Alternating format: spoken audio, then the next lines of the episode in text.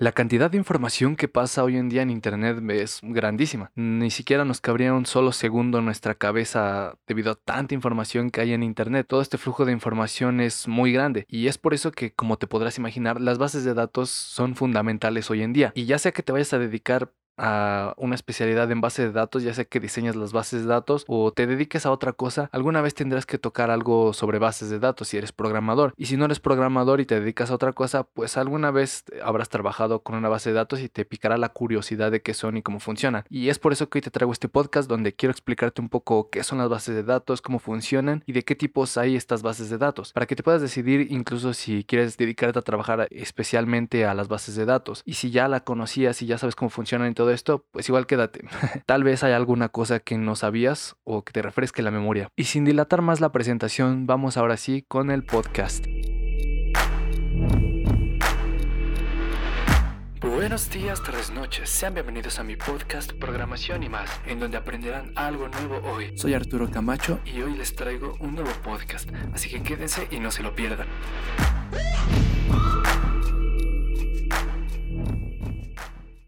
Primero que nada vamos a comenzar con lo que son las bases de datos, para que después puedas entender los conceptos que siguen y no te pierdas. Y si no lo sabías, pues aquí te lo voy a explicar. Y bueno, una base de datos es un conjunto de información que está estructurada para un fin. Entonces en estas bases de datos vamos a estar guardando datos justamente, información que nos va a servir para algo. Y estos datos tienen que estar estructurados de una forma. Y como pueden ver, esta definición no solo se limita a las bases de datos dentro de un sistema computacional, sino que puede exteriorizarse hacia otros lados. Un ejemplo de una base de datos en el mundo físico, en el mundo real en el que estamos, es una biblioteca. Dentro de la biblioteca tenemos información, datos que podrían ser los libros justamente, y estos están estructurados sistemáticamente de una manera, ya sea por autor, por nombre, por sección, etcétera. Todos estos están organizados de una manera y tienen un fin, que en este caso pues es que alguien los lea. Y generalmente nosotros en las bases de datos tenemos ciertas acciones principales a realizar dentro de estas,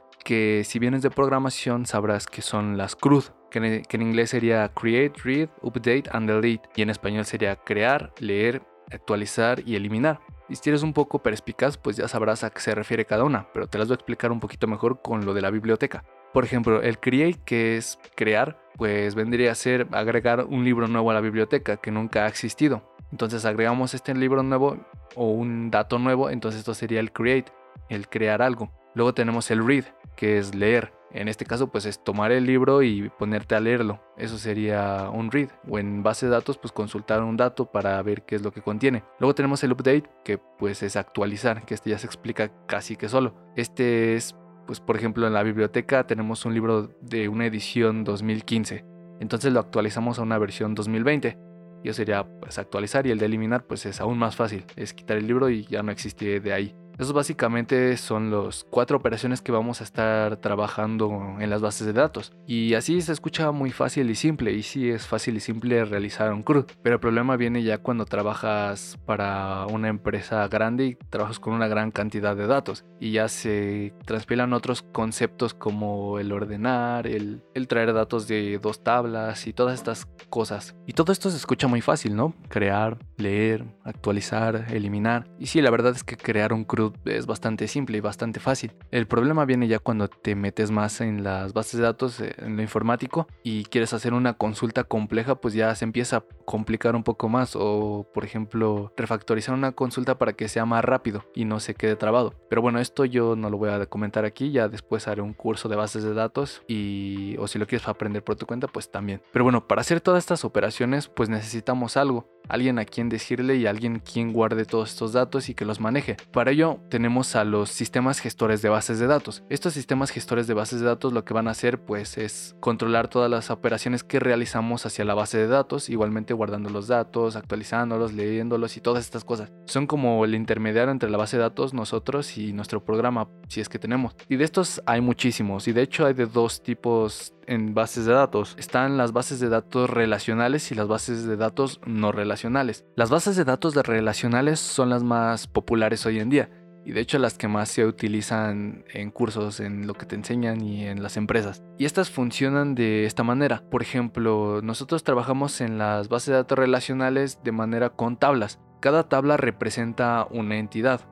Por ejemplo, si queremos guardar los datos de un usuario, una tabla se llamaría usuario. Esta sería una entidad, una tabla. Dentro de esta tabla tenemos columnas. Cada columna va a representar un atributo de nuestra entidad. Por ejemplo, del usuario, una columna sería nombre, otra columna sería edad, otra columna sería, no sé, día de tu cumpleaños y etcétera, etcétera. Estas serían las columnas, los atributos de la entidad. Y cada fila va a contener pues los datos que nosotros ingresemos, ya sea el nombre, por ejemplo, en la columna nombre, en la fila iría tu nombre, Arturo, por ejemplo, el mío. En la edad, pues 22. Y así vas rellenando cada una. Entonces esta fila representa un conjunto de datos que va a tener la información de una persona. Y ahora, se le llama relacional porque estas tablas se relacionan entre sí. Tienen otro campo llamado llave foránea que va a conectar con otra tabla porque están relacionadas entre sí. Por ejemplo, el usuario hace una compra. Entonces tenemos la otra tabla llamada compras y queremos relacionar estas dos porque están interactuando entre sí, ya que el usuario compró algo y se tiene que registrar esa compra con el nombre del usuario. Así que entonces vamos a relacionar estas dos y por eso se le dice que son relacionales, porque tienen un vínculo entre sí. Y de estas bases de datos relacionales existen millones y muchísimos SGBD, que son sistemas gestores de bases de datos, eh, por ejemplo, tenemos a las bases de datos de Oracle, tenemos la base de datos de Postgres SQL, tenemos a MySQL, MariaDB, SQLite y en fin, muchísimas bases de datos relacionales tenemos hoy en día y que tú decidirás cuál elegir. Y bueno, aquí me acabo de acordar algo que son la, el lenguaje con el que nosotros utilizamos las bases de datos relacionales normalmente que este lenguaje se llama SQL, que significa Structured Query Language. Este lenguaje no es de programación, es de estructuras y con él es con el que vamos a crear nuestros datos, consultarlos, eliminarlos, borrarlos y realizar todas estas operaciones. Este lenguaje es muy importantísimo hoy en día porque, como les digo, la mayoría de bases de datos son relacionales y por eso creo que es bastante importante aprender, aunque sea lo básico de SQL, hacer una consulta básica. Luego tenemos las bases de datos no relacionales, que no necesariamente tienen que ser no relacionales en todo el sentido de la palabra porque pues igualmente puedes utilizar los mismos datos de la base de datos relacional pero pasarlos a una base de datos no relacional de otra manera, solo que no, no estamos trabajando con tablas y existen distintos tipos de bases de datos no relacionales, están las orientadas a objetos, están las orientadas a documentos, las BigQuery, en fin, un buen de bases de datos no relacionales. Y yo les voy a hablar principalmente de la base de datos no relacional o no SQL orientada a documentos, ya que esta es la más popular hoy en día. Estas bases de datos no relacionales orientadas a documentos, el nombre es muy largo, luego se me traba la lengua.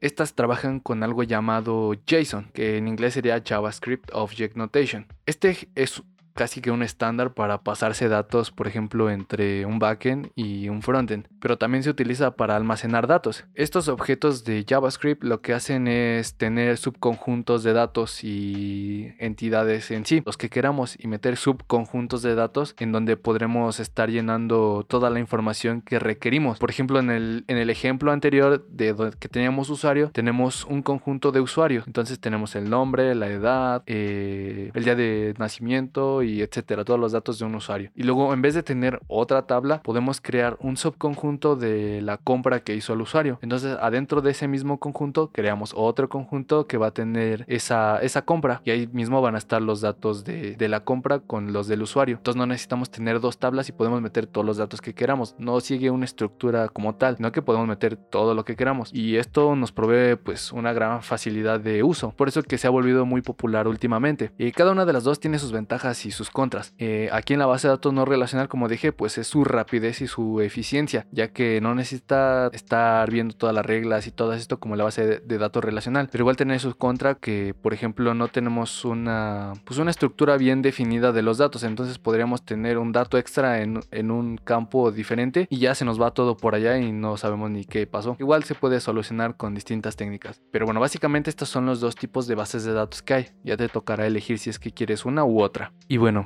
esto sería todo por el podcast de hoy. Así que espero que les haya gustado esta explicación, que sobre todo hayan aprendido de las bases de datos y que me dejen en mis redes sociales cuáles son las bases de datos que utilizan o cuáles son las que más les llaman la atención. Si quieren igual ver ejemplos de estas bases de datos, pueden ir a mi Instagram donde estaré subiendo la promoción del podcast y dentro de esa promoción va a tener eh, un ejemplo de una base de datos relacional y una base de datos no relacional para que puedan ver más o menos cómo se estructura cada una en sus lenguajes y en su tipo de mostrar los datos. Bueno, esto sería todo por mi parte en el podcast de hoy. Ya saben, síganme escuchando, síganme en mis redes sociales, vayan a YouTube, suscríbanse, denle like a mis videos. Eh, estoy sacando ahorita el curso de Git, si les interesa pueden ir a mi canal de programación y más que dejaré en mis redes sociales para que vayan a ellas y desde ahí se metan porque si lo buscan pues voy a salir hasta abajo porque apenas voy comenzando. Así que bueno, ahora sí ya me despido. Muchas gracias y hasta la próxima. Recuerda que me puedes encontrar en las demás plataformas de podcast como programación y más, justo como aparece en este. Y no olvides en mis redes sociales, en Facebook como Arturo Camacho, en Instagram como Arturo Camach 0 y en Twitter como Arturo-Camacho 0. Muchas gracias y hasta la próxima.